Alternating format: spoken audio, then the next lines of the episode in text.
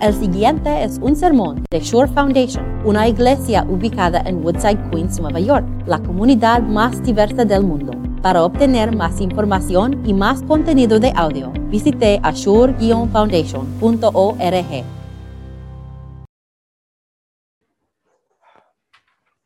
Nuestro evangelio hoy, eh, nuestra próxima lectura de la pasión de Cristo vino de Marcos capítulo 14 y capítulo 15.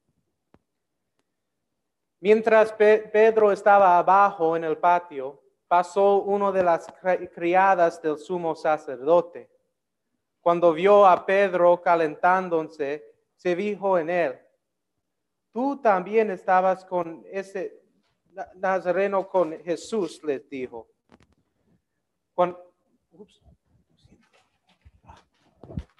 perdón. Ah, ah, sí, ah, Tú también estabas con ese nazareno, con Jesús, le dijo ella, pero él lo negó.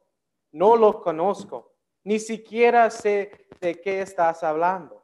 Y salió afuera a la entrada. Cuando la criada lo vio ahí, le dijo de nuevo a los presentes, este es uno de ellos. Él lo volvió a negar. Poco después, los que estaban allí le dijeron a Pedro, seguro que tú eres uno de ellos, pues eres Galileo. Él comenzó a echarse maldiciones. No conozco a este hombre del que hablan, les juró. Al instante, un gallo cantó por segunda vez. Pedro se acordó de lo que Jesús le había dicho antes de que el gallo cante por segunda vez, me negarás tres veces. Y se echó a llorar. Tan pronto, pronto como amenció, los jefes de los sacerdotes con los ancianos, los maestros de la ley y el consejo en pleno, llegaron a una decisión. Ataron a Jesús, se lo llevaron y se lo entregaron a Pilato. ¿Eres tú el rey de los judíos? le preguntó Pilato. Tú mismo lo dices, respondió. Los jefes de los sacerdotes se pusieron a acusarlo de muchas cosas. ¿No vas a contestar? Le pregunta de nuevo Pilato. Mira de cuántas cosas te están acusando. Pero Jesús ni aún con eso contestó nada. De modo que Pilato se quedó asombrado. Ahora bien, durante la fiesta, él acostumbraba soltar un preso, el que la gente pidiera. Y resulta que un hombre llamado Barabas estaba encarcelado con los rebeldes condenados por haber cometido homicidio en una insurrección. Subió a la, la multitud y le pidió a Pilato que le concediera lo que acostumbraba. ¿Quieren que les suelte el rey de los judíos? replicó Pilato, porque se daba cuenta de que los jefes de los sacerdotes habían entregado a Jesús por envidia. Pero los jefes de los sacerdotes incitaron a la multitud para que Pilato les soltara más bien a Barabas. ¿Y, ¿Y, qué voy a hacer con el que está, ustedes llaman el rey de los judíos? Les preguntó Pilato crucifícalo, gritaron. ¿Por qué? ¿Qué crimen ha cometido? Pero ellos gritaron aún más fuerte, crucificarlo. Como quería satisficar la, satisfacer la multitud, Pilato le soltó a Barabas. A Jesús lo mandó a azotar y lo entregó para que lo crucificara. Esta es la palabra de Dios puede sentarse.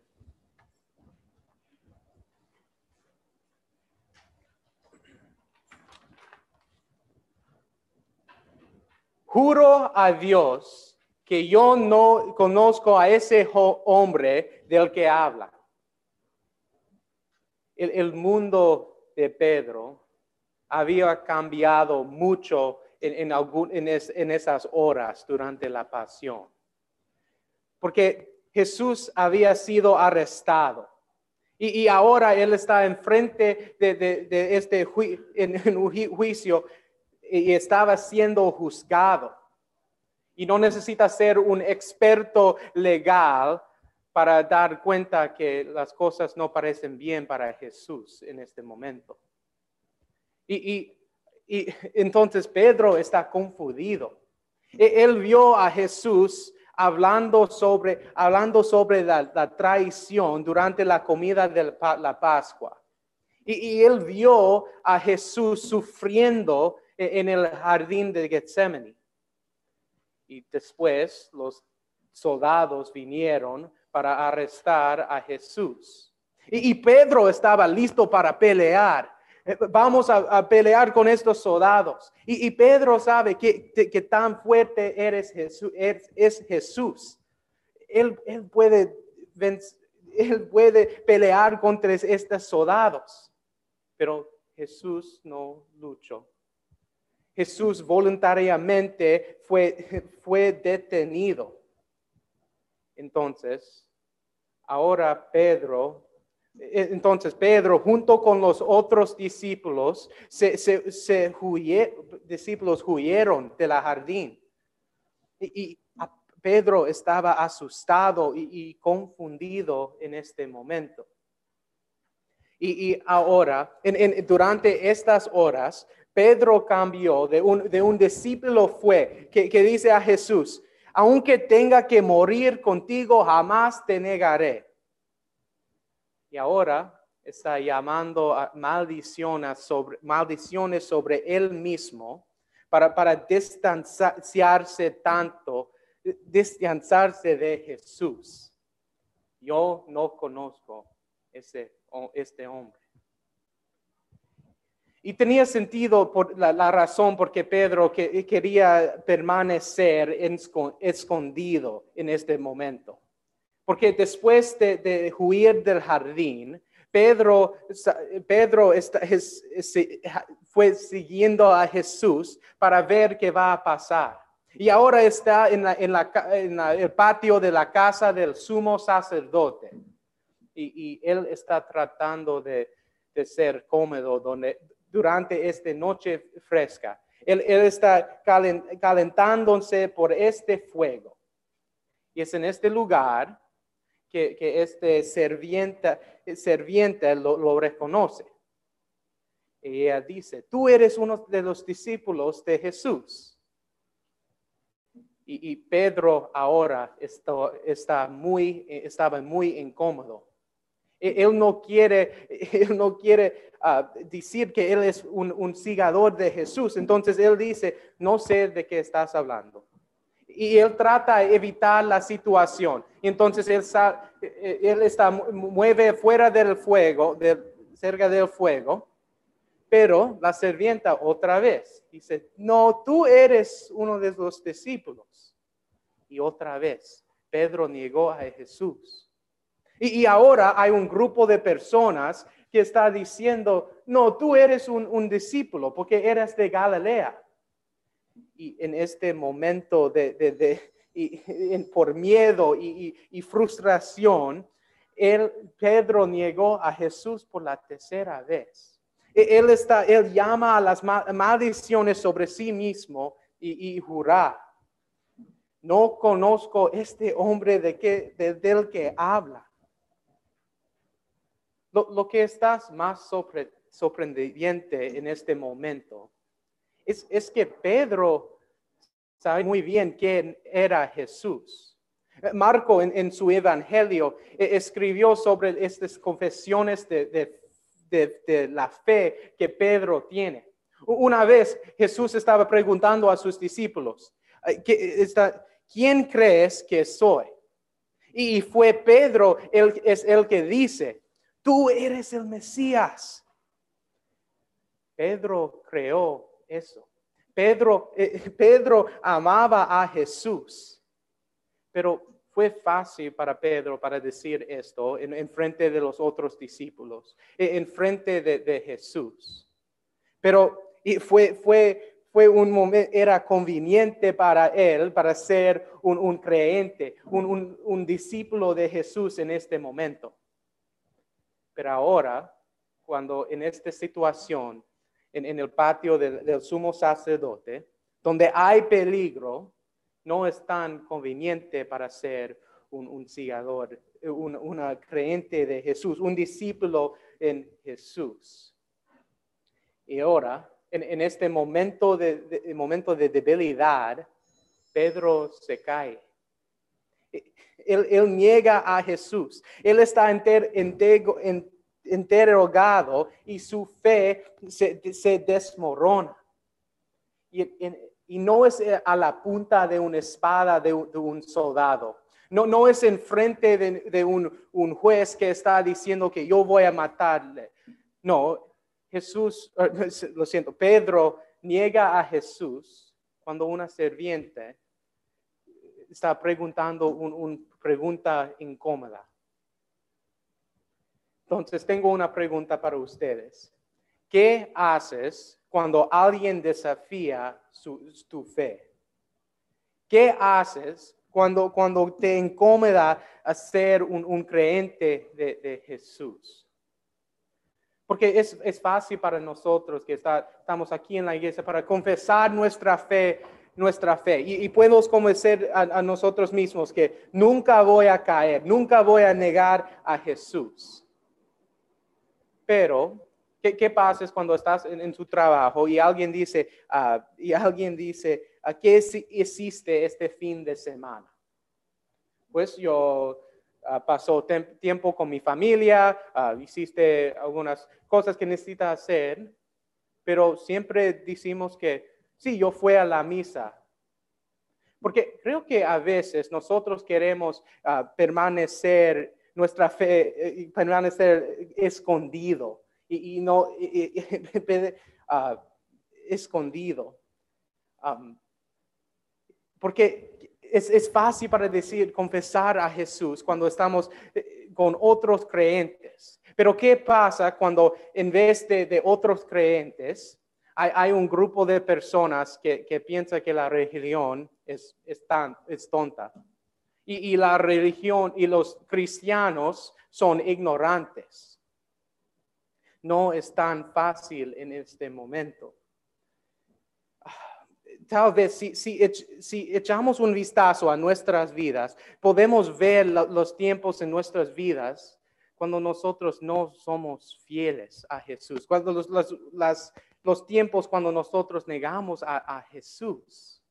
Y es un momento de realización que, tenemos cuando vemos este, este, este, este cuenta de, Pedro.